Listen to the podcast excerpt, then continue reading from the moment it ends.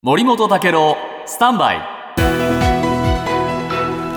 長官読み比べです。今日の朝日新聞ですが旧統一教会の問題を受けて始まったえー被害者救済のための法整備与野党の歩みによりによって結実するとこう書いてるんです。結実っていう言葉を使ってるんですが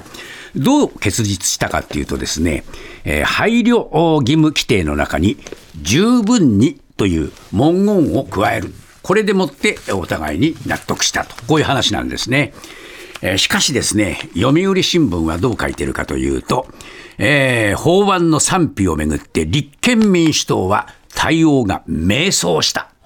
立憲は迷走したと書いてるんですね。というのは、朝日新聞の見出しも、強気立憲、世論を睨み着地となっていまして、えー朝日新聞によれば、これ以上遅らせると、えー世論から批判を遅らせる、えー遅らせてるという批判を受ける、こう判断したっていうんですが、読売新聞はですね、維新との連携を優先して妥協したんだというふうに書いています。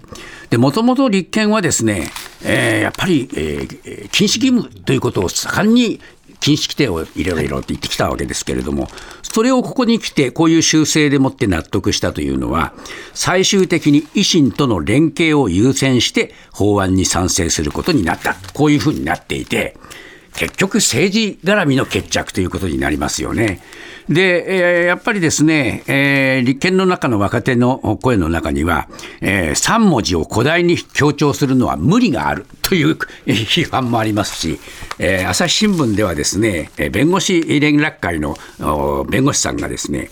これでは配慮義務、配慮しましたというふうに言われてしまって、言い訳ができてしまうではないかと、何の効果もないというふうに批判してるんですね。結局、どこに寄り添っているのか、えー政治はどこを向いているのか。問われますね。毎週月曜から木曜朝8時30分からお送りしているパンサー向井のフラット。向井さん不在の木曜日を担当するヤーレンズのデイジュンの之介とどうも落合博満です。違います。奈良原正樹です。各週木曜日はヤーレンズのフラット。せーの聞いてね